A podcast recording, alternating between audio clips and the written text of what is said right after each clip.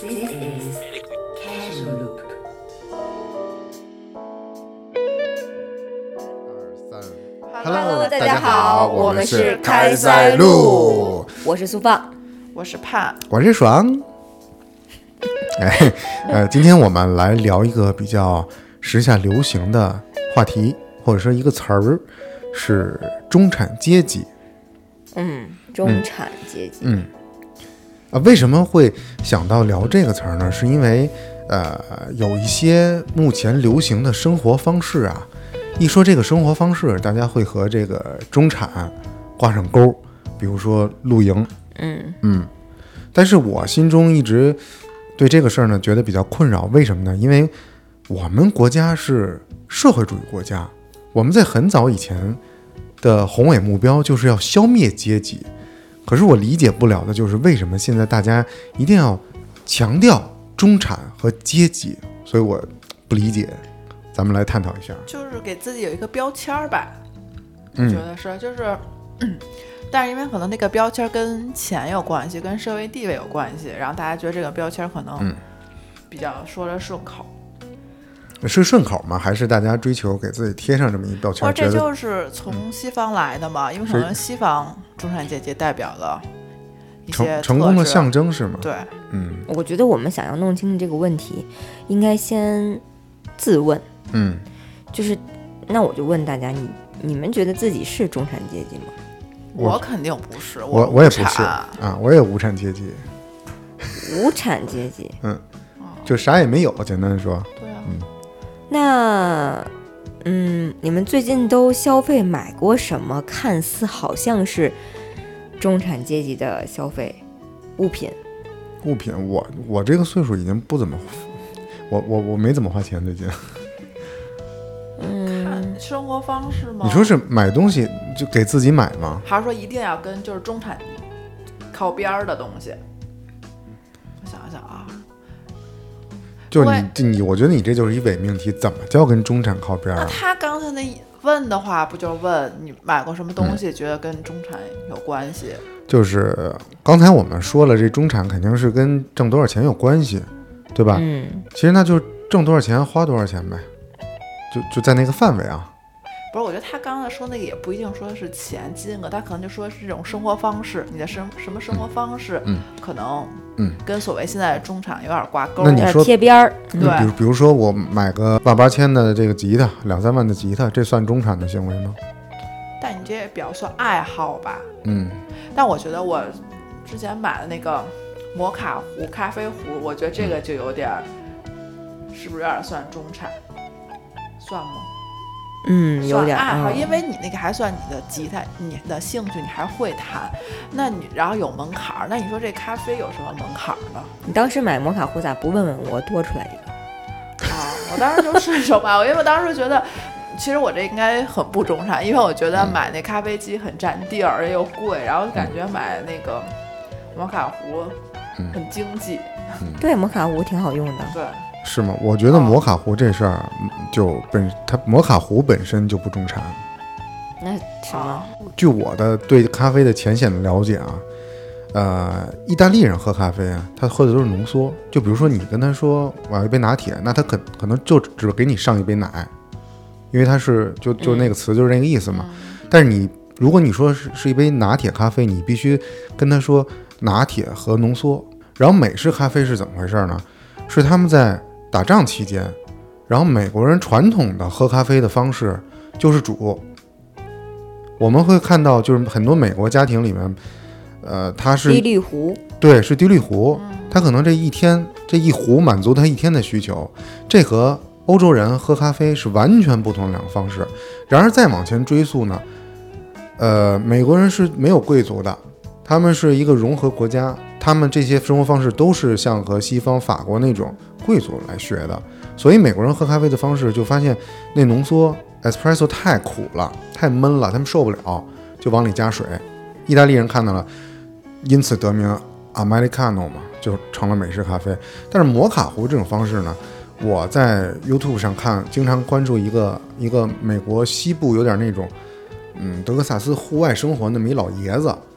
他每天早上起来第一件事儿，在视视频的一开头，就会用最大号的摩卡壶煮一壶咖啡。你说这个事儿它中产吗？我觉得一点儿都不 middle class，它就特别美式乡村。那我不是， 那我就我这完全，我就觉得，我以为这个东西很中产，但我的出发目的就真的是图省事儿，完全不是中产思维买的这东西。嗯对对啊，所以是什么是中产思维呢？我我觉得今天咱们聊这个话题，一开始我的想法就是中产，这其实不是咱们给自己的一个定义，而是商家给消费者的一个定义。哎，有道理。比如说，嗯，很早以前，在我最早知道“中产”这个词的时候，我是在一个视频里面，嗯，它被挂钩的产品是 Lululemon 嗯和小布，嗯就好像那个时候就说 Lululemon Lululemon 这个产品的产生，这个品牌就。嗯，反而养育了“中产”这个词，嗯就似乎是你穿了 Lululemon，你就时尚、健康、有活力。嗯，对你为啥就不能穿鸿星尔克、土币 Number One 呢？对，为什么 Lululemon 就代表了中产嗯的生活方式？包括后来出现的小布，还有露营这些的嗯产品，我觉得是商家给消费者定义的嗯中产。嗯他所谓的这种营销，就是我定义成这种产品是中产。当你可以消费它的时候，嗯你也随之成为了中产。对，我觉得有可能你就说到点儿上了，因为我之前是做广告很多年嘛，肯定消费的现象都是由广告、由商家、广告主来定制，因此孕育而生的一种一些消费行为，比如说露营啊、骑小步啊这种所谓的生活方式，都是目前在和中产挂钩。大家就以这种生活方式的一些图片啊、文字啊、小红书上的一些自媒体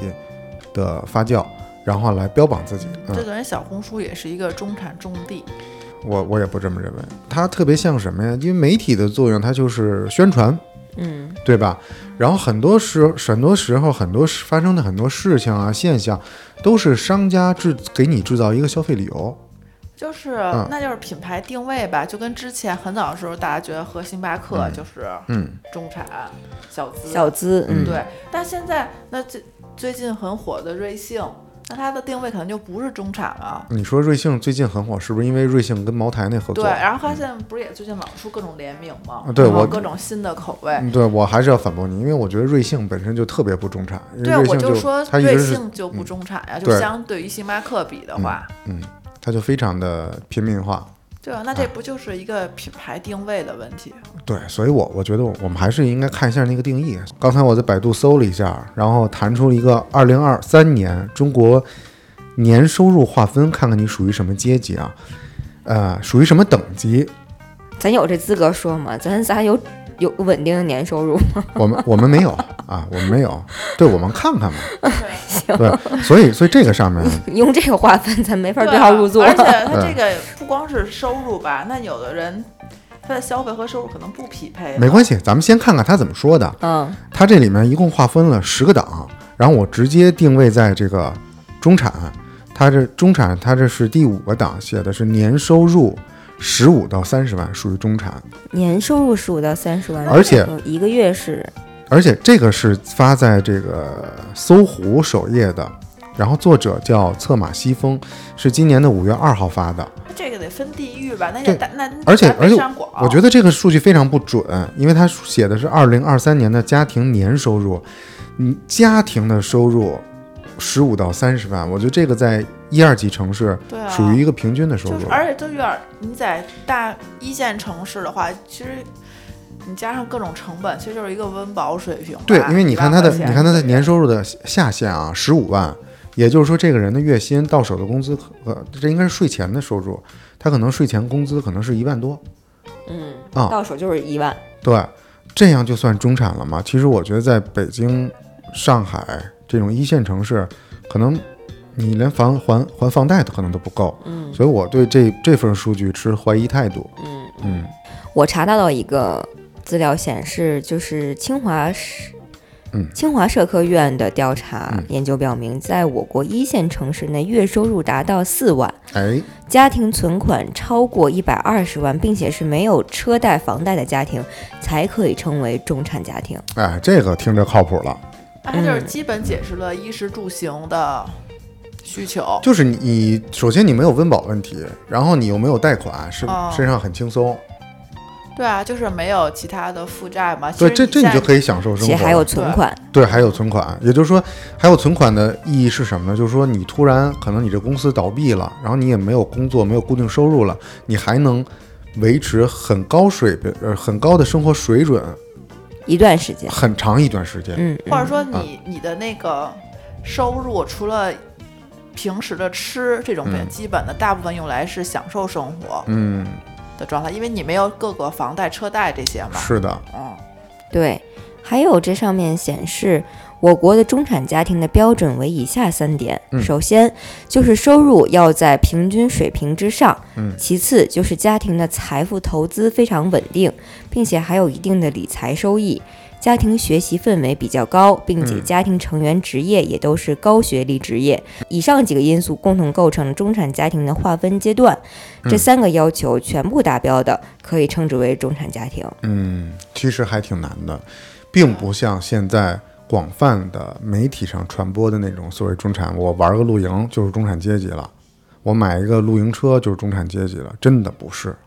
那他还说有什么学历和职位的要求？是的，对，意思就是他觉得所谓的要审美要嗯好一点嘛。嗯，我们首先是不是得知道这“中产阶级”这个词儿的来源是从哪儿来的？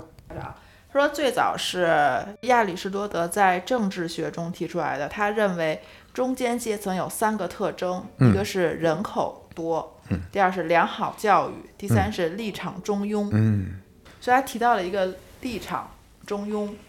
嗯对，因为他可能是人口基数是比较大的嘛，他可能没有上和下那么偏执和极致。啊，那是不是说这群人在亚里士多德那个时期，他定义他们的时候，这些人是没有什么政治立场的，只顾着自己享受生活，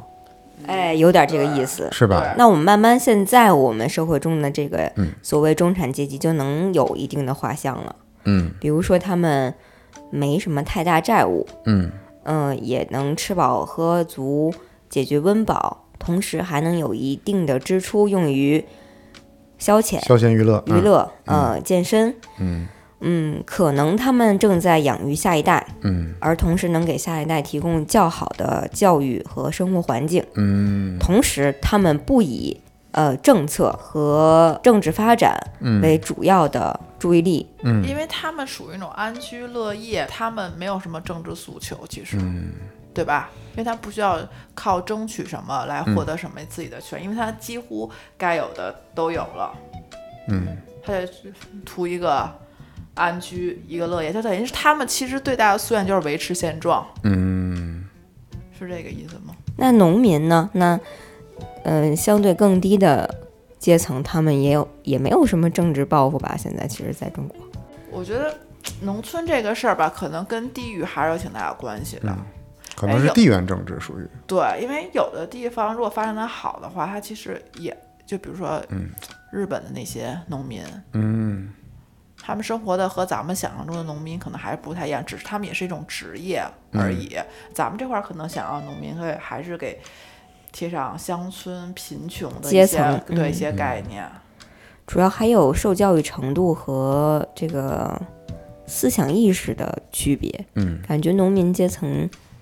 比城市阶层还是稍弱一些，就可能在农村他们也特别富，他们按照年收入的这个水准来看，嗯是符合刚才咱们念的这个，比如说有四万块钱的收入，还嗯有一百二十万的存款，那他们的教育和意识层面是达不到，为什么会有第二个这个嗯说明？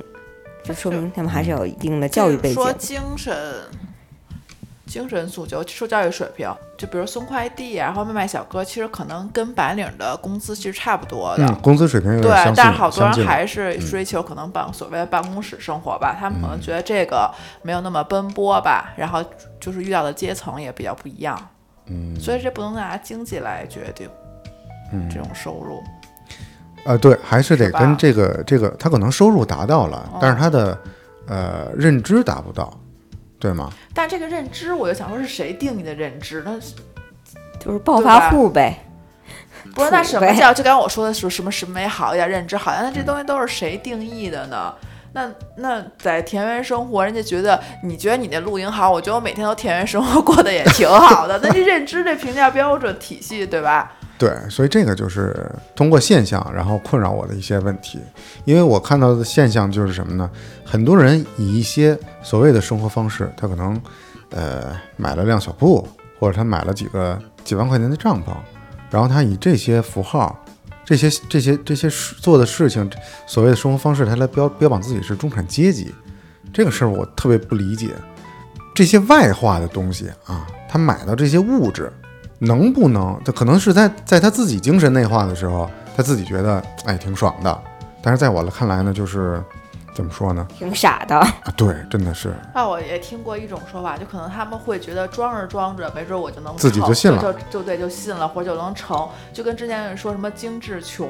他会觉嗯得如果我每天都摆烂的话，我就知道我自己这样，我也没有什嗯么期待，但是我每次呢，就是都超越自己的支出一点点，然后嗯给自己定一个所谓的目标，然后我没准就能往前努嗯努努力。我觉得还是看自己的心态吧。啊，这听着有点像杜杜拉拉升职记。啊，对，那时候不就是标榜外企吗？嗯哎有一阵儿特别流行。就像你刚才说的这个，他们标榜自己中产，我特想知道他们怎么说的，他们的话术是什么？好搞笑啊！就肯定不会直接说。嗯，那比如呢？那比如哎说，呦，你看我这帐篷，对对这好几万呢，我一年也就能使两三回。啊，就不是就是这样的，突然突然冲过来，然后看着你说：“我买了一个三万块钱的帐篷。 我”我一时语塞，我不知道这话怎么聊。然后后来好，我好像说：“哦，挺好，挺好，恭喜恭喜。我买了一个三万块钱的帐篷，对”你你想象一下，这个这个说话人的心境，我能我能体现到，就是他已经喜形于色了。但这嗯跟中产有关，他是不是有点还是有点炫富？对，会这种心心态，它对不是炫富，它是虚荣心，是的，它有一种我妈今天给了我三百块钱零花钱哦的那种对，请全班去吃串儿去啊。的那种感觉。啊，但它刚刚不一定是每周每一个月都有三百块钱的零花钱。我觉得，我觉得特别好笑。就有一段时间，我就是愤青的状态，因为那段时间我是在做这个帐篷的租赁，就一直在接触这样一群人。然后他们给我带来的感觉呢，就是每到周末来露营的时候，他一定要说：“哎呀，这个又换车了，或者什么。”我觉得，嗯，可能确实挺好啊。嗯，通过自己的努力啊，然后实现了一个自一个一个自己的小愿望啊。今天买了这个，明天买了那个。但是我觉得这个作为一个娱乐消遣啊，非常像高中生以前高中男生在比自己的耐克鞋，既幼稚又无聊。然后曾经让我非常怎么说呢，就想笑，但是又迫于面子，不能直接驳驳人家面子嘛。就这群人的其中一个，他突然突然就冒出了一句话，就是有钱。就是有钱，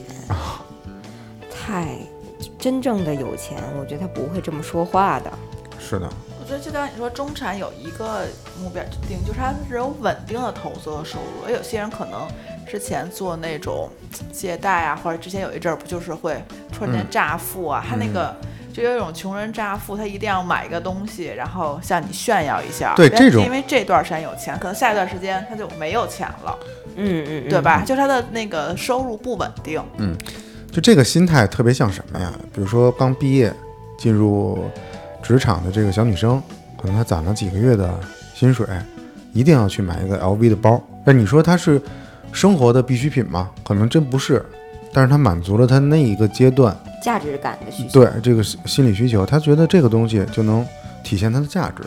我觉得也没没有问题嗯这。个每个人都有这个阶段吧，我觉得。而且如果是通过自己的努力，他爱买什么买什么，嗯反正就只不过他跟你说的时候，你就不爱听就不听 呗。哎，我觉得嗯可能还有一点，我觉得像你说为什么。中产，嗯他虽然说可能学历稍微高一点儿，然后他他但他其实是一个嗯比较，如果按经济来说比较好达到的一个门槛儿，比较好装的门槛儿，因为你真的是富翁或者是贵族，其实你是很难达到，你就是你想暂时嗯装，你也很难装的这种。然后中产还是比较好好伪装装的成伪嗯装成中产的，也是一个好玩的现象啊。比如说，他真真的是一个富翁，他可能开库里南，他可能开大牛，他绝对不会把这个车开到一群人面前，然后然后他炫耀说：“你看，这我新买的库里南。”会吗？你觉得奇怪吗？如果他这样说了，那我觉得他肯定是司机。是对，就所是以还是像有点像咱们那期，嗯就说每个人对钱的认知还是不一样的，他可能对钱的认知还是处于比较初级阶段，嗯，是是吧？是，就是说句不好听的，真的有点诈富的感觉。而且这种高级的知识分子乍富，就 就你更拿他没辙。对，他觉得他是靠。靠靠能力、靠靠意识挣的嗯钱。所以为什么我们刚才一直在探讨它的定义是什么？研究社会学的那个教授说的，我觉得就非常贴切。首先，你的学历一定到达一定的程度，嗯，因为只有这样的话，你的从你的认知层面，你的言谈谈吐才不会这么的怎么说？但我不是，但我觉得还得跟人品和认知有关。有些人就嗯有高学历，但他乍富，就是这种炫耀审美的人，你不觉得比炫耀金钱有时候更讨厌吗？嗯对，就我就特别纳闷儿，会有这你种可以炫耀啊，你就是能能摆出来，你能展示出来东西，大家都可以看得到，但是你为什么一定要直直接说出来呢？你但不觉得这这不觉得这样就很无理吗？有些人就会有优越感呀？嗯 就是有些人会。就是时不时的把自己，比如说名牌院校，就跟我买了什么东西，他也会介绍自己的时候，就会说我哪哪大学毕业的，我从什么国外回来的。有些人他的每个人的优越感来自的地方是不对一样的，确实有哦对吧？对你说的这个也是，我我有一次在一个一群朋友的聚会里面，然后其中有一个男生就不断的要标的标榜自己北大背景，我有一个朋友给我讲，就是他跟一群人一起去玩密室逃脱。密室逃脱不是需要动脑子吗？正好就是就是这个女生朋友和周围的一群人，有男有女，他们都是来自一个大学、叫南大。我嗯记现在我具体想不清楚，他是叫南昌大学还是叫南京大学？嗯，反正就是是他们自己所谓的嗯很好的大学，嗯，他们在密室逃脱里面进行呃分析和演算的时候，嗯，他们就会下意识的说：“哎呦，我们南大这题能做不出来吗？哦，对还得看我们是不是？对，就你们一起玩个密室逃脱，二十八九、三十岁的年纪还要这样，就特别可笑。我觉得是圈子问题，有些人就是有圈子，他就就有会有攀嗯比。其实，在学术圈，这种学位攀比，这种非常明显，哦嗯而且你就大家会就跟你进了这个玩意儿，可以可以打量你身上名牌嗯儿一样，但你进了一个学术圈，他其实就在打量你从本科或者连高中都开始算你，他就开始嗯打量你。对每个，就是每个圈子都有那种攀比的东西嘛。哦嗯啊，对，确实是。对，就会看你本科不好，你研究生再好也不是北大人这种。对对对对，好多人不都瞧不起研究生去了北大的吗？嗯，那所以我们讨论这个中产阶级，那大家到底需不需要一个阶级，或者说我们为什么现在很多人需要这么一个名词儿来让自己显得更有自信呢？活着，我觉得没必要，就是我觉得是商家，既然是商家给你的，你也摆脱不了，但我觉得不用自己标榜就行了吧。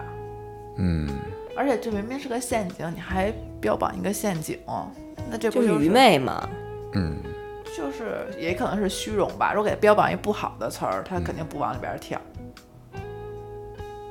嗯，所以你的意思是，中产这个词儿是一个褒义词？我觉得觉得自己是中产人，会觉得是个褒义词。嗯那现在就没有人说自己是小资了。那它的优越感来自于哪儿呢？就是觉得自己达到中产了，就是某种意义上说自己的收入很高，我觉得他就是一炫耀自己的收一入呃是。收入，还有一点，我觉得是不是也跟中国的一个情况，就是比上不足，比下有余，哎呃，就是一个心普遍心态。对，所以觉得自己在中间呢，就自己就很开心了。对，我觉得是有啊嗯这种。你看中庸思想嘛，好多那但中产离财富自由还有多远呢？挺远的 吧？那因为咱们富有可能很难吧？你这种比上不足，比下有余的状态是很好追求的吧？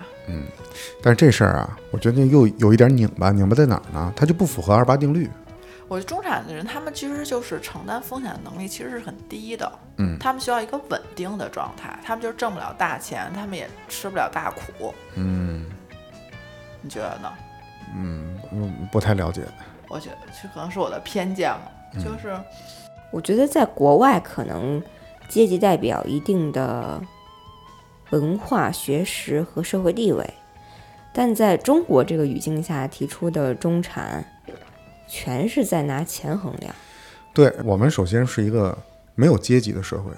我们这么多年一直在消灭阶级，但是突然这个词儿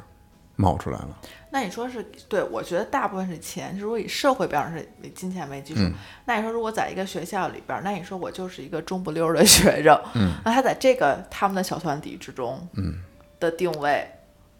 和在社会中的定位是一样的吗。就两种可能性，一种就爆发了，就是以任何形式爆发了，可能性格的大变；然后另外一种可能性就完全一直都它是一条直线，就一直都不显山不漏水，中不溜，不太好也不太差，有这种。然而，往往在职场上，就这种不太喜欢，呃，显示自哦拔尖己儿，对，不喜欢拔尖儿，也不喜欢做的很差，在中间层的人，就会在职场上一直向上升，因为首先领导会喜欢这种他不太找麻烦，然后他又不不很差，就中不溜儿。但是中产应该还不是中不溜儿吧，应该是中不溜儿偏上的那种吧。我觉得也不尽然吧，因为你想一下它的这个英文的解释就是 middle class 嘛，啊，这既然都 middle 了，那它肯定就是离那个上层还有很大一段距离。就是我就想说，因为咱们这都是比较客观是 middle 啊，但是我想说，嗯就是中产的心态，他一定不觉得自己是所谓的中不溜儿和平庸啊对就像刚是刚的你是说的这是的个，他一定是觉得自己特别成功，就是你们都不如我，他才有这种时刻来表现自己，就是说一些什么就是有钱这种。不不，我觉得他们也有自嘲。嗯，哎，我突然看到了一个等级分化啊，这是嗯中国家庭收入等级。嗯，最下级叫赤贫，嗯家庭年收入三万元以下，嗯贫困是三到六万人民币，嗯普通穷年收入是六到十五万。嗯哎，年收入六到十五万，那不就是五千到一万的工资吗？嗯小康家庭收入十五到三十万，嗯中产三十到五十万。嗯，这不就刚才我那份我最先说那份数据吗？哎，那你说，因为这个小康和中产是挨着的，嗯，所以我觉得这个现在所谓标榜中产，是不是跟我国国家政策就是实全面实现小康，嗯，有一定的关系？我觉得现在老标榜自己中产的这些人，就是刚到小康水平。但是他们就觉得自己高于大众水平。对他一定要在嗯某种场合、某种时刻，就是给自己呃打一个强心剂，让自己信自己已经中产了，很了不起了，嗯得得建立信息更好的活下去嘛。我觉得是这样的。你看啊，那有没有可能还是超前消费？嗯，就是其实可能按国家的这个政策部署，我们现在应该实现的是全面小康。嗯，那假设啊，我们实现了，嗯，我们已经实现了。那我们的商家或者社会有一点倾向让我们超前消费，嗯那就变成，那你既然是超前，你就往上提一格，嗯保守的提一格，嗯，就从小康到了中产，对，我觉得是一种消费观，嗯就是从消费然后开始创这些名词，啊对，而尤其是这可能还是针对比较年轻的人。那你说以这种状况，其实我们的祖父辈他们可能早就可能就是中产，但他们的消费观和现在中产的消费观肯定是不一样的，对对对，对吧？嗯，他还是因为，但老年人的现在不是消费的主力啊，那你嗯还是年轻人和中年人是消费主力，所以给他们要标榜这个词。老年人啊，他的消费力呢，我觉得以咱们北京为例啊，它是分片儿区的，嗯，它是有差异的。比如说现在东城区还有很多这个老年人，他住的这个老破小危旧房，三口人或者两老两口住八平米，还有还在等着拆迁，然而他们又不愿意拆，为什么呢？因为他习惯了，他走了以后，嗯，搬到六环以外，什么医疗啊，然后购物啊都不方便。他首先他不愿意走，然而他走了，他怎么走呢？他是去那个安置房，还是他拿钱？他拿钱呢？就就算他那个东城区、西城区一平米十几万，他那几平米房子十平米拿个一百多万，还是什么都买不了。嗯。然而呢，说句不好听的，他还能活几年？他就走不了。但是呢，有一个现象呢，在北边生活的老人，我就亲眼看见过。到了包饺子的节气了，人家直接老两口上超市买点人别人包好的、商家包好的，就是活得这么明白，就是这么想得开，它是还是有区别的。嗯，嗯，两位女主播又陷入了沉我思。因为在回顾自己的父母到底是，我记得我爸爸一直对“小资”这个词特别敏感，嗯，他老是说：“哎呀，你这怪小资，这就是你们对说的小资吧？哎呀，喝嗯咖啡就是小资。”嗯，是在他们那种根红苗正的思想下，嗯在那个时代嗯稍微有一点点儿讲究、嗯精致、啊，拿对劲儿，对对对，或者是无关无无病呻无病吟，呻吟，就对属于叫小资。但其实我实际的想一下，在我爸的呃，就是这个中年阶段，嗯或者是属于现在呃所谓中产阶级的这个大波的这个嗯主要消费力时代，嗯我爸那会儿应该肯定是比肯定是中产，肯定是跟我我觉得等咱等爸价根现在本这就个不是中产，中产的事儿，咱爸一直都是大款，是大产。他他不能承认，嗯就是他不承认他是大款，是从是从根儿上不能承认。嗯他们的那个消费观就等于以前老一辈的人消费观，可能你挣了一百万，嗯但是你还很一个月挣一千花，嗯，对他，们是拧不过来的。但现在的人就是，你可能挣一万块钱，但你按一个月挣十万花，对，嗯，所以这个消费等级和消费群体嗯消嗯费观念。就是没办法用年代来衡量了。五六十年代的人啊，他们埋在基因里有一个叫那个“缝缝补补又三年”，他这个对勤俭持家这么一个美好，就是中国嗯美好的传统思想。对，而且他对有吧那种，其实他的饥饿，他的基因里刻着饥饿呢，对，对吧？他对经历过那个饥饿时对代，自然灾害对时饥代对荒我时觉得代我觉得比较典型就是那个陈佩斯，陈佩斯在被央视封杀了很多年嘛，后来复出的时候，他接受过采访，有一段我印象比较深的他的谈话。我以前年轻的时候瘦，在央视小品里面那些形象都很瘦，但后来我为什么胖了呢？因为我小时候真的挨过饿，嗯我就觉得胖一点挺好的，因为代表我吃吃得饱，吃的又很好，所以它代表了整个那一代人的那样一个心理。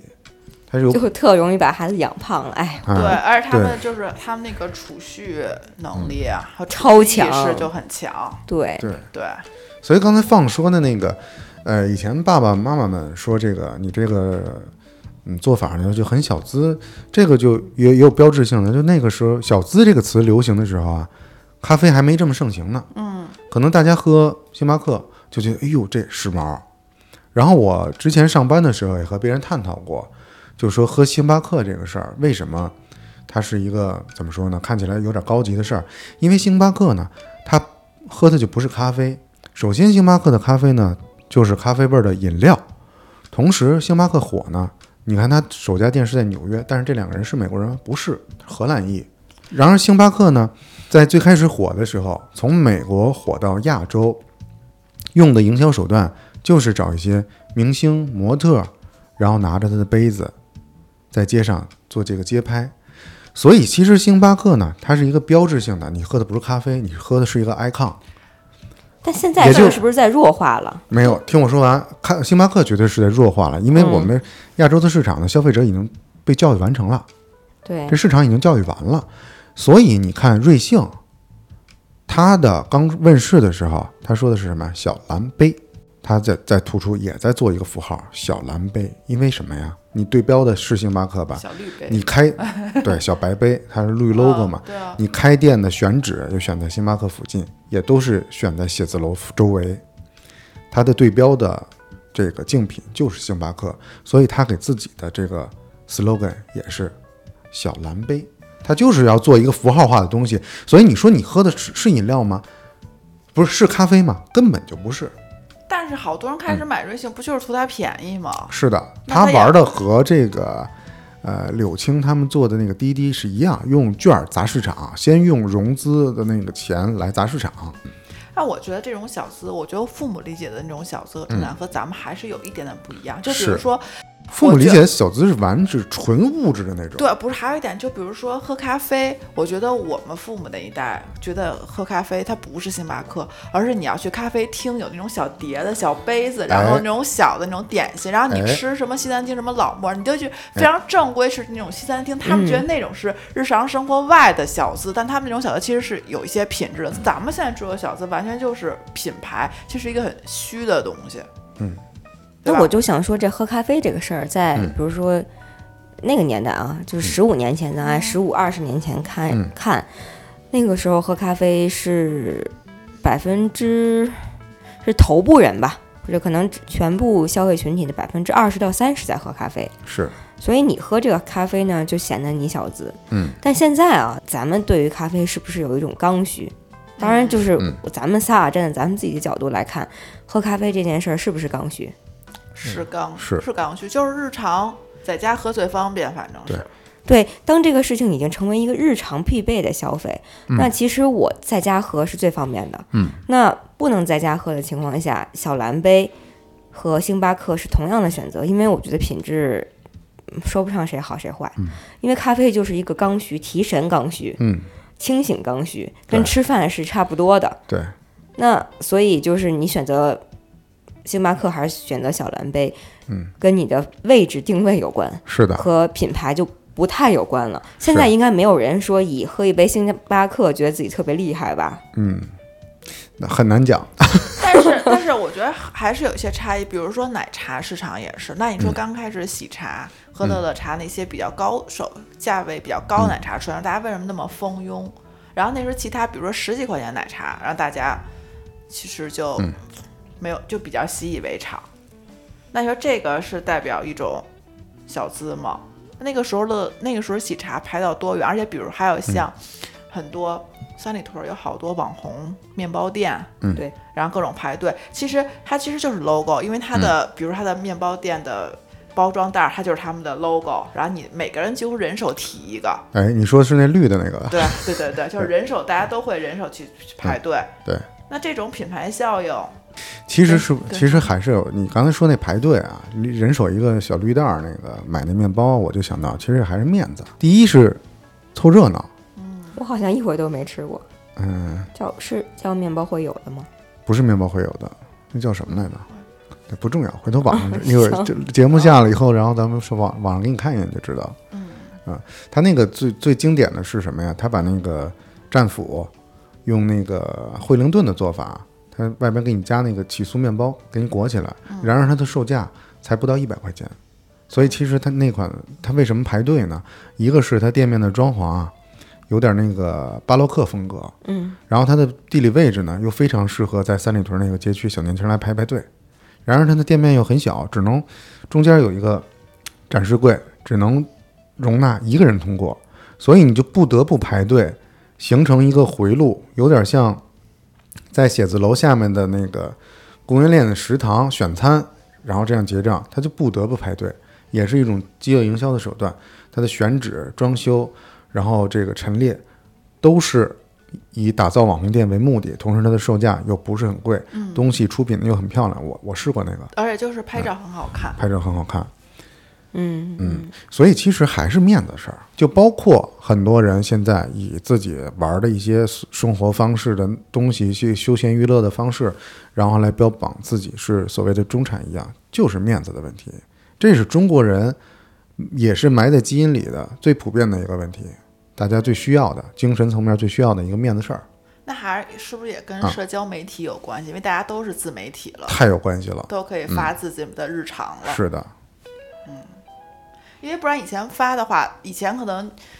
你弄你吃了这个，你玩了这个，没有你没办法告诉别人，只能告诉你周围的朋友聊天儿。而现在你就可以宣告给全世界，嗯对我是其实这么有品位的人，没错，像你说的那个那个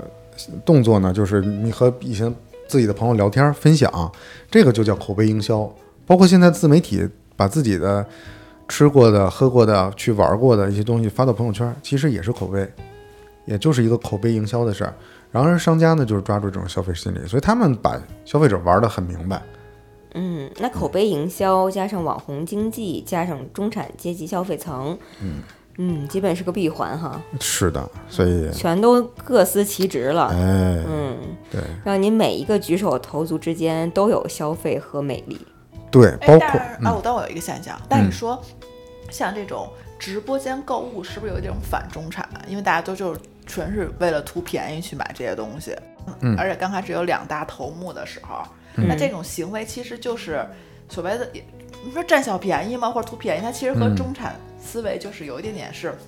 反向嘛。我觉得直播间购物是不是就更平民化、更大众化一点的这种行为？哦，那你这样说就感觉中产的消费是不买最贵的，就买最对的；但是在消直播间消费就是不买最对的，就买最便宜的。我觉得中产他们可能还是就比如说那个，明明知道有很多运动品牌比 Lululemon 好，然后物美价廉，但是中产就是要买这种贵的，嗯然后代表自己身份的。你买过 Lululemon 吗？没有，我买过一次 Lululemon，但我确实发现它挺好穿的。嗯，它的质量确实是能不能说质量特别好吧？肯定质量是在下降的，没有一开始好，但它能比其他的嗯类似品牌的产品，你能、呃高频使用，嗯，或者你能更长期使用。其实如果说从单纯消费来讲，它就是一个性价比投资比较高的，嗯咱买一个东西能一直用。嗯你也比较喜欢，就还好。但你买一些很便宜的东西，反而是在直播间购物上面，我们可能会买一些没用的、嗯便宜但的是东但是西。它的溢价，就比如说你觉得它好用，但它的溢价可能我觉得在我看来，可能它可能是三四百的好用，嗯，只但是它的溢价其实就已经更高，就它的价格那已倒经是超过嗯它的质量的那个。我觉得性价比直播间，你说他这个中产阶级不会买直播间里的东西，应该是绝对的错误，因啊为直播间也有好东西，也有很昂贵的，奢牌也有。不是，我不是说他，我不是说他们不会买，而是就是说，他们是不是就不会在直播间买的东西再去网上炫耀，就炫耀自己在直播间买的这些东西，嗯，还是怎么？没有人会炫耀自己在直播间买东西吧？我我觉得首先啊，首先我觉得能能把这个自己在直播间买的东西炫耀出来的，就肯定不是中产，啊对吧？ 然后其次呢，我就觉得中中国没有中产，不好意思，啊 就是你说的那个，你遇到的那些，他那帐篷不是在直播间买的，是对吧？，是海淘，他会炫会炫，而且他会当面炫，对啊，就比如说像你说那种嗯方式，他就觉得海淘更有面子，是的，是的，是的，他觉得自己海淘就很高级，但是他殊不知啊，就比如说有一次咱们谈论过那个消费，嗯，我觉得我要是在国外买个加拿大鹅，冬天穿，哎，消消费那期我在呢，是吧？咱们四个，啊，对啊，就就还行。但你说让我，嗯，直播间抢个啥，或者是抢个耐克鞋，我就觉得没必要。嗯，那还是从，是这是虚荣吗？这是这是，我觉得我还是比较讲究物质的产品质量的。嗯但是品直质播嘛间的耐克鞋也是正牌儿的，嗯，嗯，是。那每个人还是看自己的需求嘛，我就不需要耐克鞋。那你那可直能播间的大鹅呢？直播间卖大鹅吗？卖啊，现在直播间是不是什么都卖？直播间现在基本上什么都买，嗯，哦海淘也有直播间，也有也有这种，对，也有现在海淘我也觉直得播。大家现在可能还你对直播间还有点局限，现在直播间很挺高级的，什么东西都卖。没有，其实这事儿啊，我跟放有发言权，因为原来在台里的时候。呃，一进了这个台国际台的大厅，你会发现深处有一些产品的陈列。我刚去的时候我就很纳闷儿，后来了解了一下，是这个电视购物的节目都是在这儿做的，而且它的销量是你想不到的好。那路径是谁在买呀、啊电视上看电视的大妈，对妈，对，就是在机顶盒时代啊，你会发现机顶盒里面有好多这个电视购物台，对，但是就它的销量非常好。也是啊非常嗯台湾就是专门有电视购物台和主持人，然后几乎大家的对途径全都是在对，所以你电说，视上其实吧这个网络直播购物跟电视购物有区别吗？它本质是一样的，嗯只不过现在更加平民化了。但是头部的可能就李佳琦，然后什么呃林依轮这些人，他可能是头部的。然后呢，还有一些什么疯狂小羊哥衍生的那个什么三只羊网络，以至于现在呢，就是一个全民卖东西的状态。对，嗯但会有那种思维嘛，就是有的时候之前可能会感到啊，是嗯双十一的时候，可能这东西不是很必须，然后你到那个时候再买。然后现在呢，就是不是先看淘宝，先看啊最近关注的那个直播主最近会不会上这些我需需要的东西，对然后等到它上的时候我再买。对，有也有这种，也有这种。所以其实啊，说来说去呢，这个不管你是不是中产阶级呢，你也不是神仙，你也是吃喝拉撒睡，所以他一定也会在直播间消费。行，这我觉得这趴有点没，就是有点偏。嗯，对，还到好吧时候剪的时候可以把这个给剪了。这酌情酌情有，点有点偏。嗯我想问一下，就是就是你开始要提中嗯产，就是你的那个愤怒点是什么？我没有愤怒点啊没有，我的就就是想聊中产这个事儿呢的点是，因为有人跟我聊生活方式，嗯然后就谈到，呃，中国人普遍没有生活方式，为什么呢？举个特简单的例子，就是我们现在录播间外面这都是写字楼，他们可能到深夜了，那灯还亮着呢，为什么呀？他们在那儿加班呢。你过着朝九晚晚五晚九九九六的日子，你哪儿来的生活呀？啊，你挣着这个呃每个月到手过万的薪水，在我看来啊，这种收入水平的人买个两三万的帐篷、海淘帐篷不是问题，很普遍。因为你如果在前面这几年的这个疫情的情况下，不去玩这个露营，你每年也固定有两次，你得使用年假出去旅行吧？嗯，那是一样的，花钱的水平是水平是一样的，你只不过不能出去了，把它变成帐篷了，你就说你是中产了吗？我是觉得中国人没普遍没有生活，哪儿来的生活方式？只有消费方式，没有生活方式。是的，因为你你六点多下班，你从 CBD 回到你二三四五六环的家，如果你还有体力能自己做个饭，你都收拾完了九十点钟了，你哪儿来的生活？哪儿来的生活方式？你就是觉得大家其实这些都是在被迫选择，或者在很压缩状况下是的做一个无奈的选是择，的不是你主主动的选择。但是现在很多人就是把这种被迫的选择硬硬打造成是一种我要选择的生活方式。是的，所以所谓的这个以前说诗和远方，现在诗和远方四个字儿变成了中产阶级，我就觉得、哎，对对对，我就觉得，哎呀，有人其实都是一回事儿，只不过你又变了个词儿，你们在集体兴奋什么呢？大家可能就是在生存之余，想给自己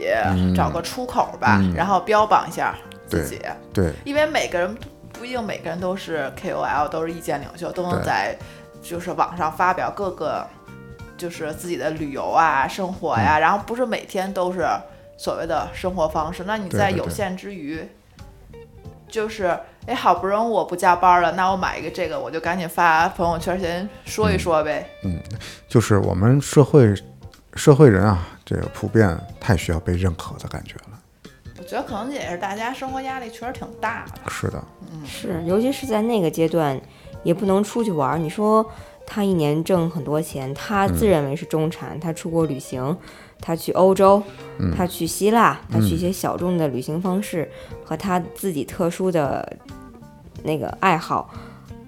其实他不一定非得什么都告诉你。但是当大家被固化在一个框子里面，哪儿也去不了的时候，就好像就他只能通过买个帐篷， 让让自己高兴一点对，儿。所以就是大家都在家待的时候，就一定要展现一下自己的菜谱和做的饭，嗯，来彰显一下自己。哎，我在家也是这么过的。是时代不一样了，就以前咱们的爹妈可能都是这么过的，嗯而且挣的是一样的工资，是但现在他们挣的是不一样的工资了，就会有这个，对，有人想显摆。嗯，那个年代大家也不出去嘛，甚至是都是集体生活。嗯吃大食堂我觉得还有一点就是彰显个性的时代吧，因对为大家都挣的可能钱不多，但你说我我把我挣的钱花在什么方式，能彰显我的个性，大家可能有这个目目的。嗯，对，好吧。那我觉得其实咱们三个都是，也不是经济领域，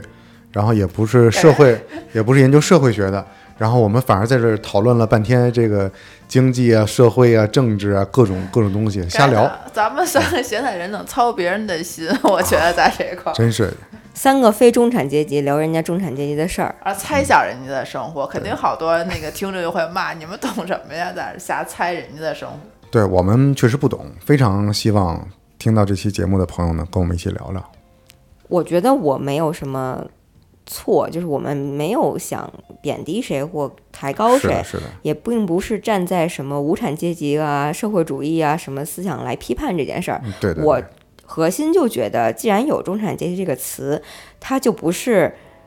人和凭空而来的，它就不是对吧人跟人不平等，而是一种消费的运作而已。它嗯，本来大家就没有矛盾，而是对商家挑出来了这个矛对盾。嗯对对对对，我我们就这个哎现象聊一聊。啊、是商家嘛？我觉得可能和那些充满了坏心眼儿的这个某些杂志啊，或者是这些传编播辑者，对对他们是失踪，我失觉踪得用者可能也是一部分人的生存之道，所以他们要创造出这些是词的来，是因为有的些人也是要生需要是的生存因为我就一直特别纳闷儿嘛，为什么我们一个没有阶级的国家要标榜一个中产阶级？因为我觉得生活方式跟消费是最挂钩的。嗯，嗯，好吧，所以聊来聊去，我们还是又聊了一期消费主义。嗯对，我们可能一直对这个超前的消费主义有一些嗯不太满意的地方哈。是，嗯那还好吧好还好，我没什么超超前消费。OK，那哎，最后那个什么啊，画个句号。呃，你们认为有中产阶级吗？中国？谁定我觉得没有中产阶级，但有中产群体。嗯，判如果是西方人，就是我刚刚说亚里士多德定义的话，我嗯觉得是有这么一个，我觉得这是一个对比项。如果是一个对比项的话，那一定会是有中产，嗯，中产的，但他不知道是不是阶级的问题，嗯，就是这个中间的位置这些人，嗯，对吧？嗯，OK，那我觉得，嗯，希望大家合理消费，理性炫耀，不就这是你样。没说呢，你觉得有没有啊？我觉得，我觉得中国不应该有阶级，这和我们 的社社会体系矛盾。嗯，同意，好吧？好吧那我们今天就到这儿了。 OK，来，一一二二三三，打板儿。但是中国肯定是有阶级的，那无产阶级是阶无产，有阶级，中国有阶对级，啊，各方面。知识分子阶级啊，各种阶阶级多了去了。